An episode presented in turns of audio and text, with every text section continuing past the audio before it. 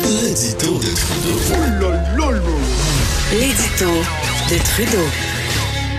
Je ne sais pas si vous avez eu l'occasion d'écouter l'ajout hier, mais euh, comme c'est souvent le cas, ça a brassé pas mal entre Caroline Saint-Hilaire et moi, euh, même de façon assez exceptionnelle, euh, plus que d'habitude même, sur l'aide médicale à mourir. Puis, je, je sais qu'il y a beaucoup de choses dans l'actualité, qu'on parle bon du coronavirus, d'un drame très, très, très humain, le meurtre qu'il y a eu à Québec, la course à la chefferie du Parti conservateur. Bref, la cour est pleine, mais je trouve qu'on parle pas assez de ce qui s'est passé dans les derniers jours concernant l'aide médicale à mourir à quel point le gouvernement du Québec a cafouillé d'une façon carrément inacceptable inacceptable.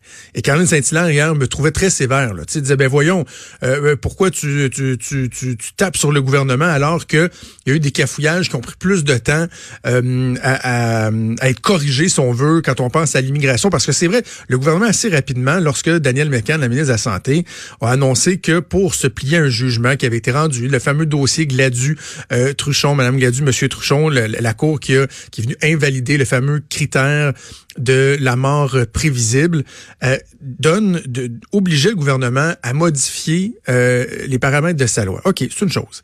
Et là, certains se questionnaient est-ce que ce jugement-là vient pas forcer le gouvernement à élargir l'aide médicale à mourir aux personnes ayant des problèmes graves de santé mentale? Je dis pas que la réflexion ne devait pas se faire, mais d'être arrivé comme ça, de bulldozer un, élément aussi essentiel, aussi sensible, en disant, regardez, il n'y aura pas de consultation. On va demander au Collège des médecins de se pencher sa patente et nous dire comment, là, finalement, les médecins euh, qui sont passés d'une façon de, de prodiguer l'aide médicale à mourir en ayant des balises très, très claires, des normes à respecter, le tout faisant en sorte qu'ils peuvent agir euh, avec l'esprit en paix, si on veut, avec la conscience tranquille, en sachant qu'il respecte des trucs très, très, très normés, très objectifs, que du jour au lendemain, on viendrait introduire des, des, euh, critères très subjectifs lorsqu'on parle de maladie mentale c'était très indélicat, c'était irresponsable. C'était irresponsable. Et là, oui, je comprends là, que deux jours après, on dit, oh, il va y avoir une journée de consultation. Et là, dans la journée, elle, dit, elle se rend bien compte qu'une journée de consultation pour quelque chose aussi sensible, c'est inacceptable. Ah, finalement, il y aura plus de consultations. Ça sent l'improvisation. Et j'en ai pas directement après, euh, après Mme McCann comme telle. C'est une, une jeune ministre, je comprends, tout le monde peut faire des erreurs. Le problème, c'est que ce gouvernement-là, fois après fois, même si j'évalue favorablement la performance globale du gouvernement, mais dans trop de dossiers, on sent qu'il y a une improvisation, on sent qu'on vient euh, bâcler, si on veut, les processus. comment se fait-il que le Conseil des ministres a pas levé un drapeau là? Lorsqu'on a approuvé ce changement-là? Personne autour de la table a dit « Wow, wow, wow, attends, là. » sais, déjà, euh, on avance petit pas par petit pas dans l'aide médicale à mourir. Est-ce qu'on n'est pas en train de prendre une trop grosse bouchée sans faire le nécessaire pour s'assurer que tout le monde est du même avis, que tout le monde est prêt, que la société est prête à aller dans cette direction-là. Comment se fait-il qu'on n'a pas ce réflexe-là dans un dossier qui est aussi sensible? Je sais les dossiers d'immigration, de réfugiés, de demandeurs, etc. Ce sont des dossiers qui sont sensibles, qui sont importants. Il y a des humains derrière ça. Mais là, on parle toujours bien du droit de vie ou de mort sur des personnes de demander à des médecins, à des professionnels de la santé d'avoir le fardeau d'enlever la vie à des gens qu'ils désirent pour des motifs qui, certains jugeront, peuvent être questionnables.